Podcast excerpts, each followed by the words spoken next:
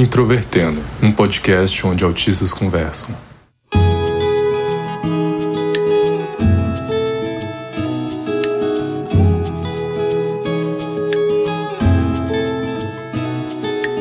Olá, sejam bem-vindos ao podcast Introvertendo.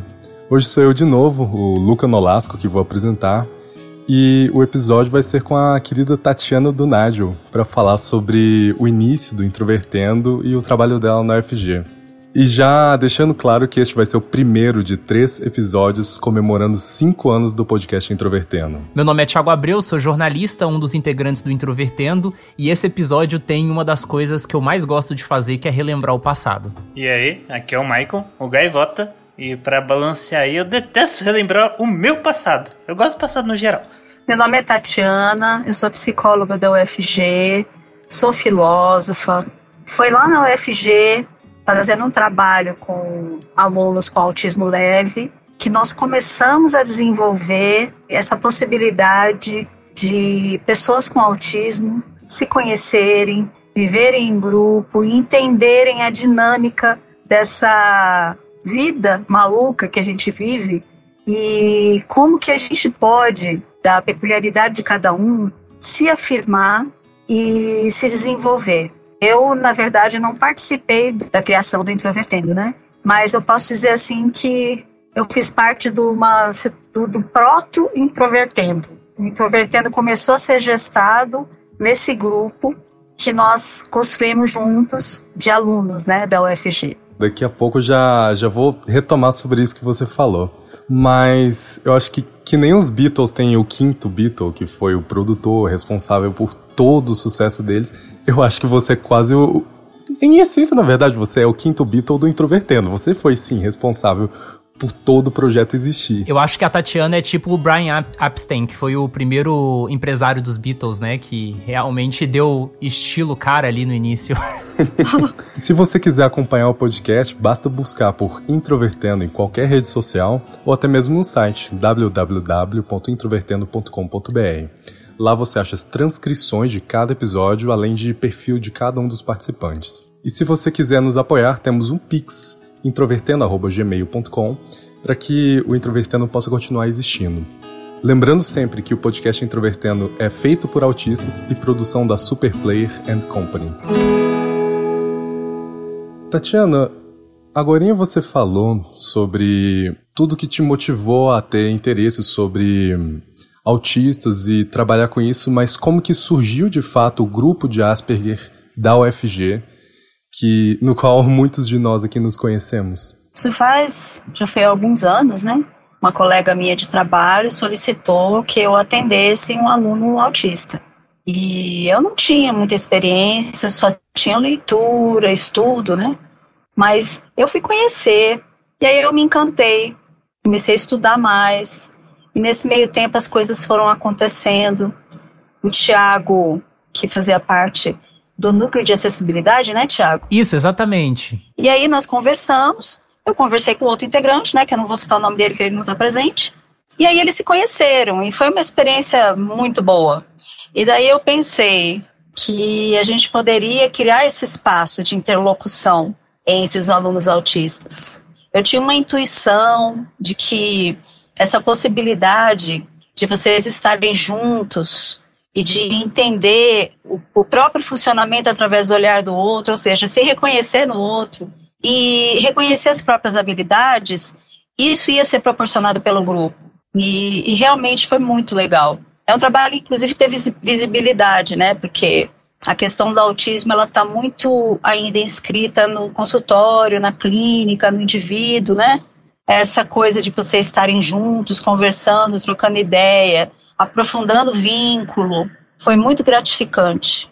E quando eu falei, Luca, assim, que eu não tenho nada a ver com introvertendo, a não ser que o proto, né, havia uma, um, uma célula, um, uma célula inicial lá, é porque na realidade quem mobilizou, quem criou tudo isso foi o Tiago na época, né? E foi uma coisa também que eu fiquei bem contente de ver como que através desse encontro, né, dessa partilha, da amizade de vocês, surgiu uma coisa muito maior. Então, para mim, foi e é gratificante. Você falou que não vai citar o nome da pessoa porque não tá aqui, mas eu acho que eu posso citar que é o Otávio, né? Tudo Isso. começou entre eu e Otávio. E eu lembro do dia que eu conheci o Otávio pessoalmente, né? E foi ali onde tudo começou. Eu tenho as minhas memórias, né? Eu já falei aqui até várias vezes no Introvertendo de como foi a minha primeira impressão do Otávio, como foi as nossas primeiras conversas. Mas eu queria saber de você, assim, como é que foi para você pessoalmente ver duas pessoas no espectro interagindo, assim, dentro do consultório, essa, essas suas memórias das primeiras interações minhas e do Otávio. É, eu tenho 20 anos, né, de, de trabalho como psicóloga, eu tenho dois trabalhos, assim, que eu acho que são marcantes. Um que eu fiz de arte terapia e o outro que eu fiz com vocês. Então, para mim, assim, foi uma descoberta também, sabe? Às vezes as pessoas se iludem acreditando que o psicólogo ele tem um suposto saber e ele já sabe como que as coisas acontecem. Muitas vezes a gente vai aprendendo junto com o processo. Quando eu fiz a proposta, né, de fazer esse grupo, de começar esse grupo, que eu não sabia que ia ser um grupo grande, né? Nos últimos encontros a gente estava com muita gente lá participando, né? Eu fui de uma forma experimental.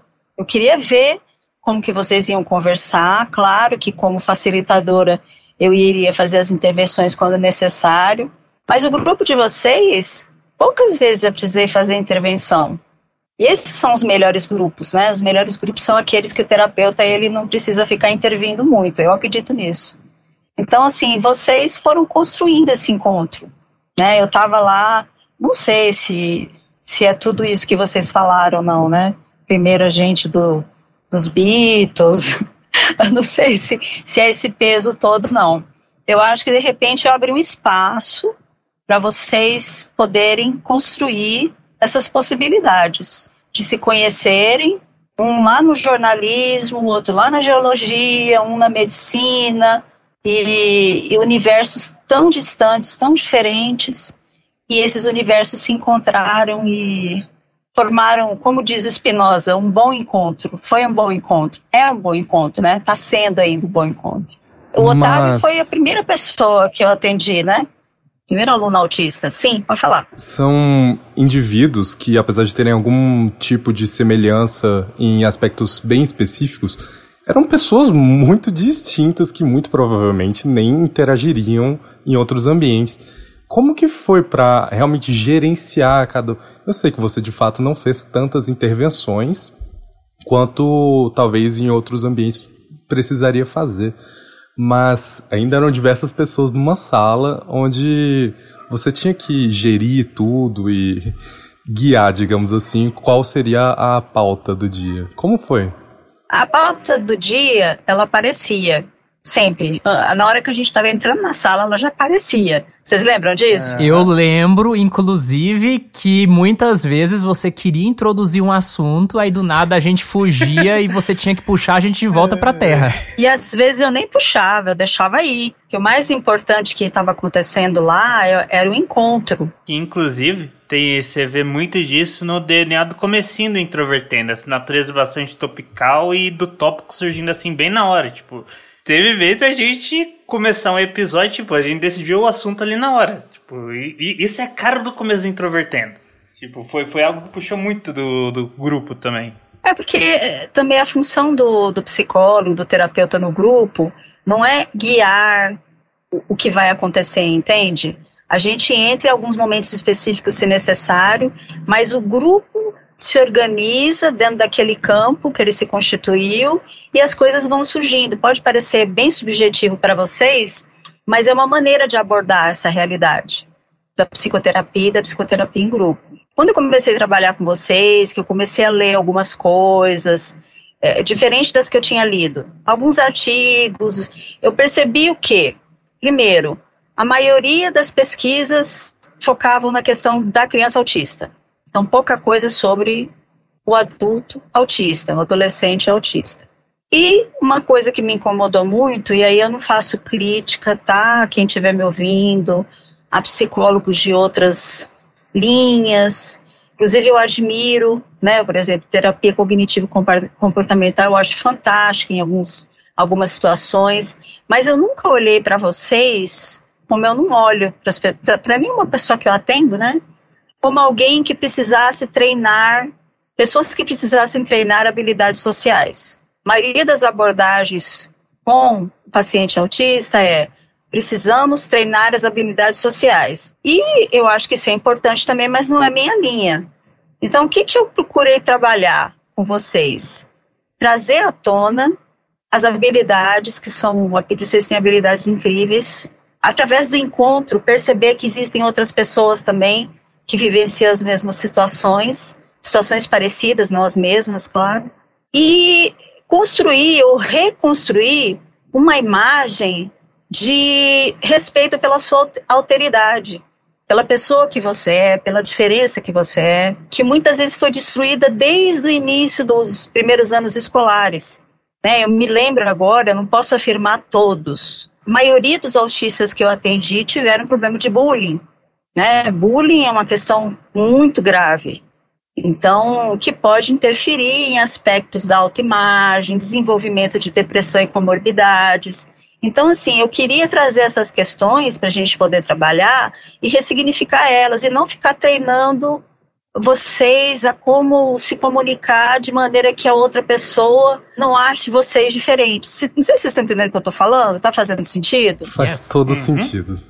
Então, assim, o foco do meu trabalho sempre foi esse: possibilitar esse espaço para que vocês pudessem perceber a riqueza, a beleza de ser diferente, no sentido de não ser comum. Não que vocês tenham, teriam que se adequar ao mundo, mas aprender a andar por esse mundo sem negar a sua alteridade, sem se diminuir por falar de uma forma diferente, por às vezes ter dificuldade de olhar nos olhos das outras pessoas, por ter uma expressão corporal diferente. Vocês entendem? Então, assim, é um trabalho que eu foquei muito na afirmação da diferença. Vou falar rapidamente que no mestrado eu estudei filosofia da diferença e eu não vou entrar aqui no detalhe, que é muito complexo o tema, mas é o que norteia o meu trabalho como psicóloga, que aquela pessoa que eu esteja acompanhando, seja ela autista ou não, que ela se reconheça, que ela se aceite, que ela goste dela do jeito que ela é. Eu e o Thiago, nós já falamos diversas vezes em outros episódios como foi no final da nossa adolescência e tudo mais. Antes de tudo, vou fazer um disclaimer. Talvez essa pergunta seja um pouco íntima, então, por favor, respondam ao limite até onde é confortável.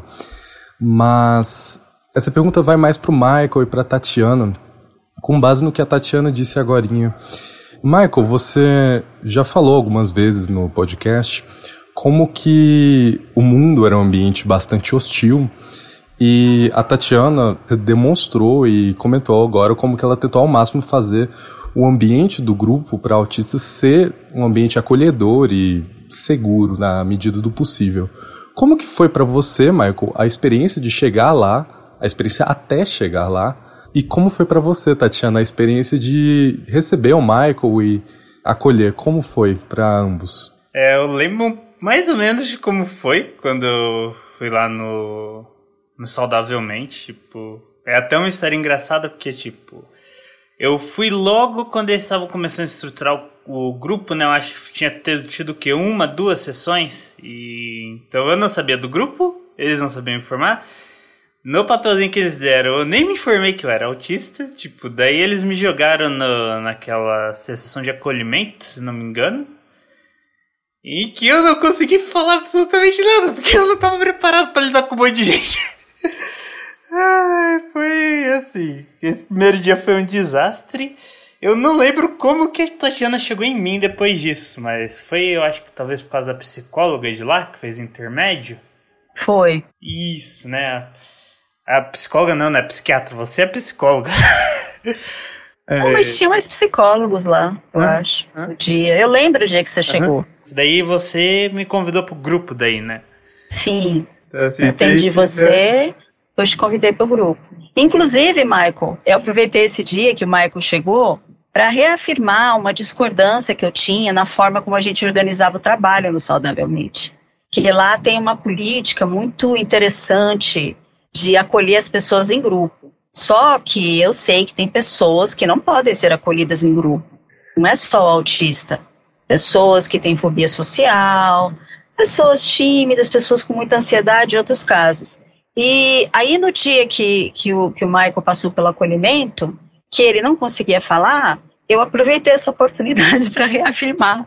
Tá vendo? Tem pessoas, é, tem pessoas que não podem ser acolhidas em grupo. Né? Assim, cada um tem sua peculiaridade, né? E agora, finalmente, a gente está fazendo acolhimento individual. Mas, enfim, era só para te dizer, Michael, que você chegou fazendo mudança já. Para mim, acabou sendo uma história bem engraçada, algo assim. Beleza, minha memória não é tão boa, mas eu, eu sempre lembro disso. Eu sempre acho engraçada essa situação. Porque, assim, é. É algo bem típico meu, né? Chegar e já atrapalhando tudo. Não, mas eu não, eu não vi assim, entendeu? Eu achei legal, assim, porque é importante quando aparece. Porque tem pessoas, eu acredito, tá? Eu só vi duas vezes, mas eu acredito que tem pessoas que quando chegavam lá e vinham aquele monte de gente, a pessoa nem entrava. Você entrou, você teve muita coragem, você entrou, você falou, né? Mas chegou num ponto que estava além da sua né? Você estava muito desconfortável com aquela situação. Tinham outras pessoas também, você percebia ali que elas também não estavam confortáveis. Elas talvez até conseguiam se colocar para falar, mas assim, você via que a pessoa também estava confortável lá. E eu queria só compartilhar que eu lembro quando o Michael entrou no grupo, porque a gente também tinha a Anne, a gente já falou sobre a Anne aqui poucas vezes, inclusive o marido dela vai aparecer aqui no Introvertendo este ano ainda, em futuros episódios. E eu lembro que ela tinha relatado no nosso grupo que ela tinha passado pelo acolhimento e tinha achado horrível, e aí veio o Michael na mesma experiência do acolhimento. E aí eu lembro que a Tatiana nessa época tinha uma grande preocupação, e ela falou isso várias vezes, inclusive num episódio anterior do Introvertendo, que foi um rádio documentário que a gente fez lá em 2017, que eu entrevistei a Tatiana e a Tatiana falou do quão importante era ter acesso àquela pessoa que pedia ajuda da primeira vez. Não pedir para a pessoa ligar de novo, não pedir para a pessoa vir depois, ser imediato, porque talvez aquele pedido de ajuda, aquele pedido de acolhimento tinha que ser feito naquele momento, senão a pessoa não voltaria mais. E isso me fez lembrar uma outra questão também, que a Tatiana falou um pouco antes, sobre essa questão de se reconhecer no mundo e, e, e, fazer com que o mundo te aceite ao mesmo tempo que você se entenda e reinterprete, eu acho que isso está muito ligado à própria discussão que você se relacionava com o tema da neurodiversidade. É, Para quem não sabe, o Introvertendo, antes de existir, quando tinha esse grupo terapêutico, a UFG, o jornal da UFG, procurou o nosso grupo para poder fazer uma reportagem sobre o grupo. Tem inclusive fotos super antigas dessa época e tal tá até na capa do episódio. E aí eu lembro que você, Tatiana, já falava sobre isso naquela época, né? É, o quanto que essa temática, que hoje está mais disseminada na comunidade do autismo, era importante para você, assim, esse reconhecimento dessa minoria neurológica que também dá contribuições à humanidade. Isso que você falou é claro. O que me deixava apreensiva de uma certa forma é que eu percebi em vocês um potencial muito grande né? Não vamos cair naquela, naquele mito do autista gênio, não é nesse sentido, mas no sentido assim de pessoas que quando estabelecem um vínculo com algum assunto, com alguma pesquisa, são pessoas que vão fundo, né? Que é a questão do hiperfoco. E o que, que eu percebia? Pessoas com alto potencial e baixíssimo desempenho acadêmico. E não adianta você ser um cara que, que gosta de um assunto, que lê, que estuda, se você está deprimido, se você não dá conta de fazer suas coisas, se você se sente mal no meio das outras pessoas, se você se sente julgado, se o barulho te incomoda. Isso foi que me mobilizou muito, e daí eu passei a, a na medida do possível, claro, né, tentar trazer a universidade cada vez mais para essa problemática, a questão do tratamento especial, né, que foi algum, algumas pessoas do grupo conseguiram, né, o direito de não participar integralmente das aulas, de todas as aulas, por uma questão de equilíbrio, de sanidade, de é, da pessoa se sentir bem com o que ela está fazendo, né, sem se expor demasiadamente. E aí, é, com o tempo, algumas pessoas conseguiram ir trabalhando isso, e isso teve reflexo no desempenho acadêmico. Isso era o que me deixava aflita ver pessoas com tanto potencial, mas se sentindo engolidas de uma certa maneira pelo sistema, pelas dores, pelas histórias, por tudo, né, que vocês tiveram que atravessar e atravessam ainda. Uma coisa que não é muito legal, na verdade, mas que eu acho que é importante pontuar, é que daquele grupo original de autistas, né, que Assim, se a gente considerar todas as pessoas que passaram, a gente teve quase 20 pessoas, eu acho, no grupo terapêutico, ou talvez um pouco mais. E ao longo desse tempo, nós tivemos apenas uma pessoa que conseguiu se formar no prazo, que no caso fui eu. E alguns outros dois ou três que conseguiram concluir o curso, né? Muitos ficaram pelo caminho, assim. Isso tem a ver com recursos de acessibilidade, também tem a ver com questões da vida. A gente também atravessou uma pandemia, eu acho que isso também dificultou bastante. Mas a gente consegue ver, mesmo num contexto que teve o seu acolhimento, que teve essa estrutura do saudavelmente, a dificuldade de permanecer na universidade. Sim, mas é porque a universidade ainda está se estruturando para receber vocês, entendeu? Ainda não tem esse objetivo claro. Estabelecer diretrizes, estabelecer normativas, estabelecer práticas para favorecer com que o aluno autista ele permaneça e ele consiga finalizar seu curso.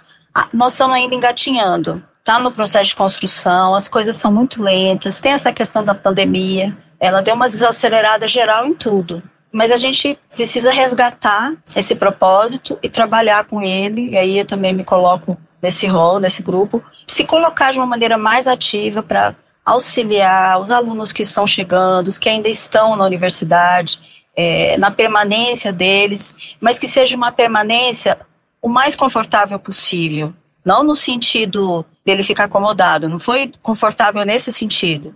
Confortável em que a universidade pode proporcionar a essa pessoa que ela permaneça de acordo com as peculiaridades dela, que não são só dela, são de várias pessoas. Então, o nosso sistema educacional ele foi feito se baseando num padrão de funcionamento mental, emocional, e vocês sabem que não é por aí, né? Então, o que a gente tem que fazer é criar outros modelos, levando em consideração a diferença. O que, que o aluno autista precisa para ele permanecer no curso? Como que, é, dentro de uma sala de aula, é organizada a estratégia, são organizadas estratégias de ensino e aprendizagem. Como que eu vou lidar com esse aluno em relação aos outros alunos? Eu vou colocar ele para trabalhar em grupo? Eu vou colocar ele para trabalhar sozinho? Ele precisa participar de todas as aulas que estão na grade? Quais disciplinas que para ele seriam mais fáceis ele participar presencialmente ou online? Entende? Então são muitas questões, muitos meandros que a gente começa a pensar e tenta encontrar né, essa, outros caminhos. Muitos aqui que ouvem o Introvertendo sabem dessa história pregressa, que o Introvertendo surgiu a partir de um grupo terapêutico na UFG, e alguns até são de Goiânia e ficam perguntando: ah, mas o grupo ainda existe? Até onde a gente sabe, o grupo acabou. Tem um motivo específico do porquê o grupo acabou, propriamente dito? Eu tô formando outro. A segunda geração. É a segunda geração. mais difícil é organizar os horários. Então, tem várias pessoas que estão chegando, que estão procurando, mas a dificuldade é poder colocar todo mundo no mesmo horário, no mesmo lugar, no mesmo dia. Se a gente for olhar assim, aí a gente vai esbarrar mais na filosofia. Eu não vou ficar viajando aqui, não, né? Mas tudo tem seu tempo, né? Então, assim, tem aquele momento do começo, da animação, Aí tem o apogeu e depois tem a decadência. A decadência que eu quero dizer, assim, no sentido da, das coisas se dissolverem, né? Mas elas não se dissolvem para acabar. Elas podem dar espaço para o novo. Então, o que, que aconteceu? Algumas pessoas foram embora. Lembra? O Michael foi para voltou para o Paraná. Aí eu tirei, eu tive que tirar algumas licenças de saúde. Depois teve pandemia e, sinceramente, se precisar eu faço, né? Mas um grupo desse eu não gostaria de fazer online. Ele tem que ser presencial. É outra maneira, né, de, de fazer o trabalho de estar junto. Olha, eu particularmente concordo, apesar de que eu sei que tem autistas que se sentiriam mais confortáveis no online, mas acho que a grande maioria, talvez entendendo a proposta, entendendo o formato, seria nesse sentido. E eu tenho memórias também, né, sobre esse processo do grupo, e eu acho que eu posso falar aqui que é uma informação legal de bastidores que a audiência do, do podcast pode interessar. Eu lembro que eu me formei no final de 2018 E eu levei algumas pessoas pro grupo na época. Eu levei o Luca, eu levei, apresentei o Marcos. Quando eu fui me distanciando, algumas pessoas também foram. O Marcos foi para São Paulo, o Michael foi embora em 2018 ainda. É, o Luca estava muito ocupado com pré-vestibular e também já tinha uma dificuldade de frequentar. E aí eu lembro que o grupo foi se renovando, mas eu mesmo fui perdendo contato já em 2019. E eu acho que isso tem um pouco a ver também com a própria trajetória do Introvertendo. Porque nós do podcast paramos de nos ver pessoalmente e começamos a gravar os episódios remotamente. Quando a pandemia baixou em 2020, a gente já fazia o podcast remoto quase sempre. Então isso foi um processo muito natural, assim. Tanto é que pra gente se reencontrar pessoalmente é, é, bem difícil, assim. O Luca e eu gravamos um episódio deste ano junto, que foi o Autistas no Alistamento Militar, que saiu mês passado.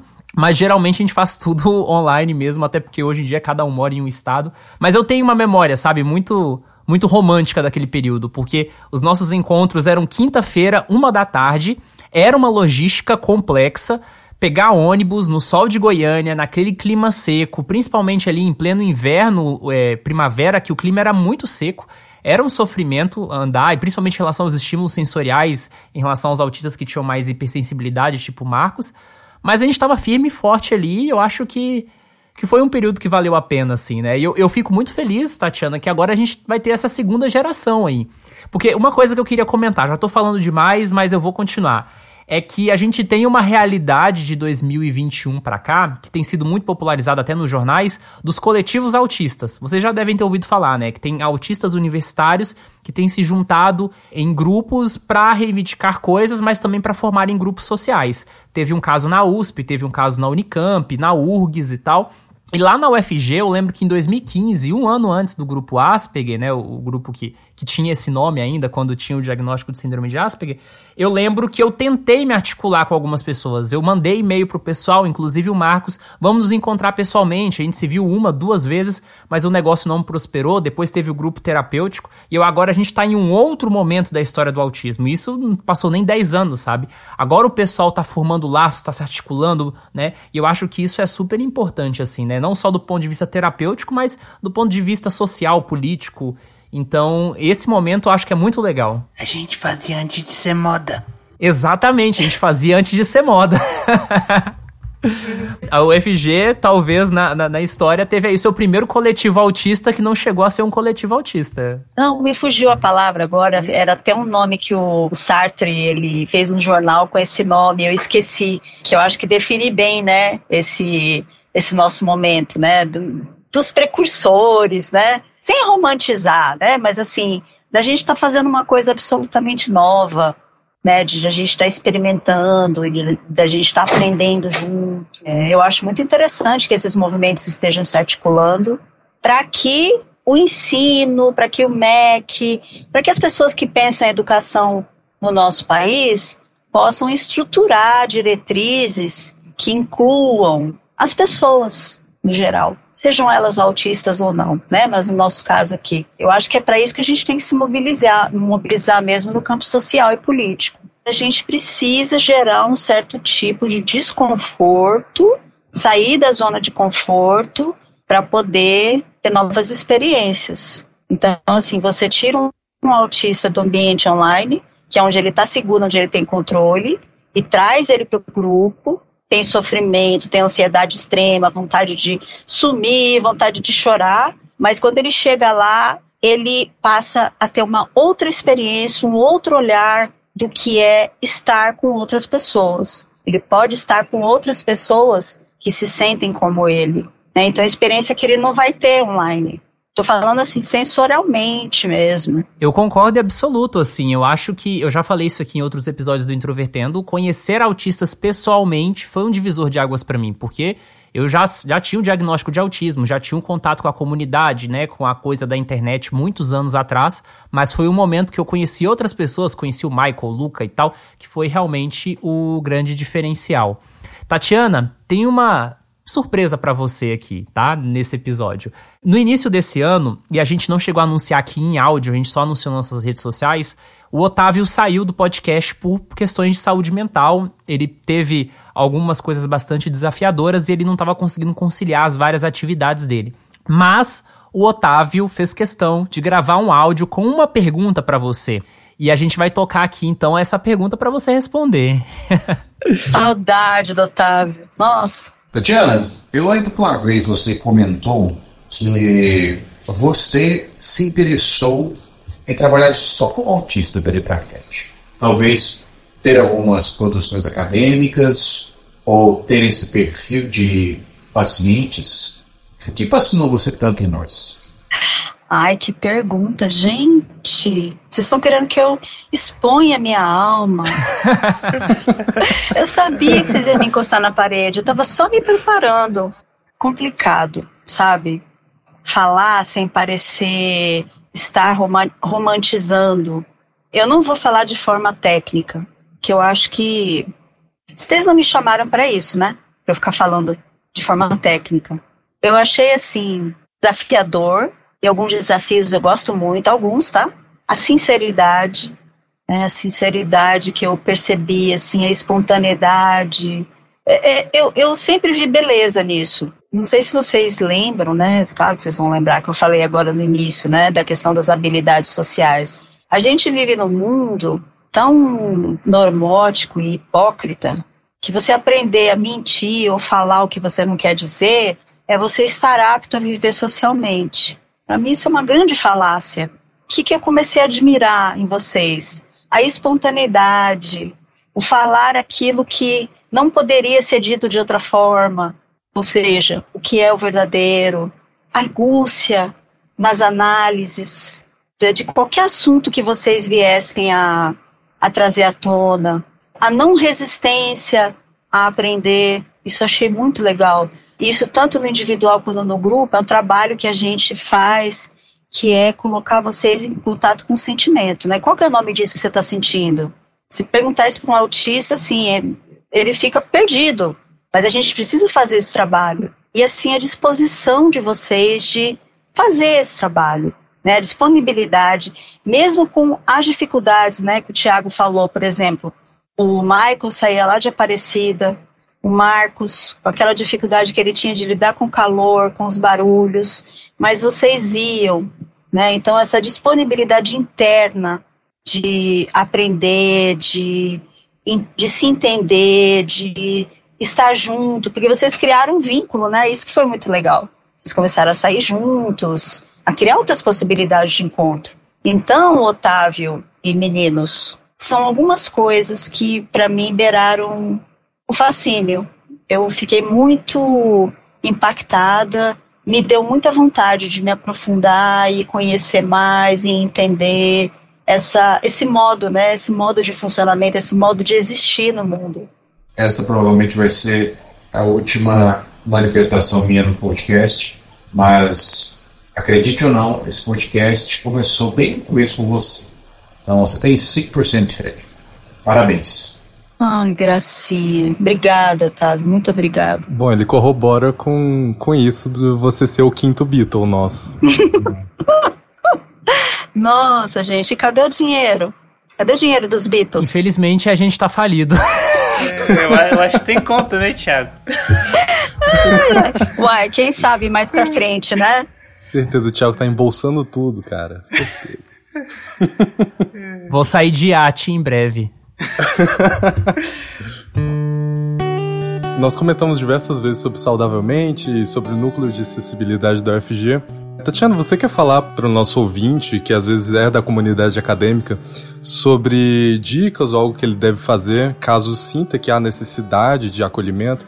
Óbvio, não são todas as instituições que vão ter acolhimento específico a pessoas autistas. Mas tem alguma dica geral que você poderia dar? É, como você disse, tem um núcleo de acessibilidade e se alguém tiver interesse, entra no site, tem o número do telefone, do e-mail.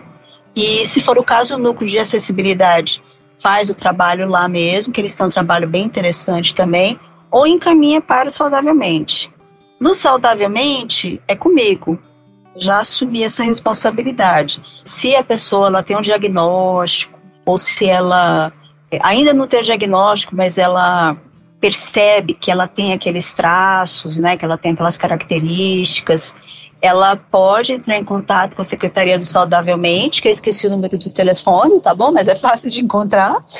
Pedir para agendar comigo um acolhimento, porque o pessoal de lá já sabe, né, também que, que já há algum tempo eu, eu faço esse trabalho, tá bom? E aí nós estamos formando esse grupo, tem essas duas pessoas, tem outras pessoas que eu estou atendendo individualmente, né, autistas, mas que o horário não está dando certo. Então, se alguém estiver ouvindo, que for aluno da UFG, que quiser participar, entrar em contato com a Secretaria do Saudavelmente e aí nós conversaremos para poder organizar a segunda geração. Quem sabe surge um novo introvertendo daí, hein? Aí teria que ter um outro Tiago, né?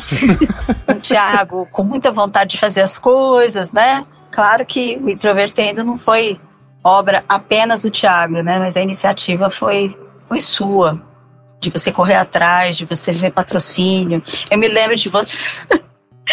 vocês lembram quando acabava o grupo, aí vocês organizavam o espaço para fazer introvertendo, pegavam um quadro branco. Eu nunca entendi muito bem por que vocês pegavam aquele quadro branco. Para acústica, né? Exatamente, era para questão de acústica. A gente é, as salas tinham muito eco, né? Quem ouviu Introvertendo desde o início sabe que os episódios tinham um eco horroroso e a gente tentava compensar com aquilo, mas não adiantava muito não. e eu já levei umas broncas, viu? Vou contar para vocês aqui, porque no dia do grupo, que era o dia que vocês faziam Introvertendo, a sala ficava quase que o dia da tarde toda fechada, né?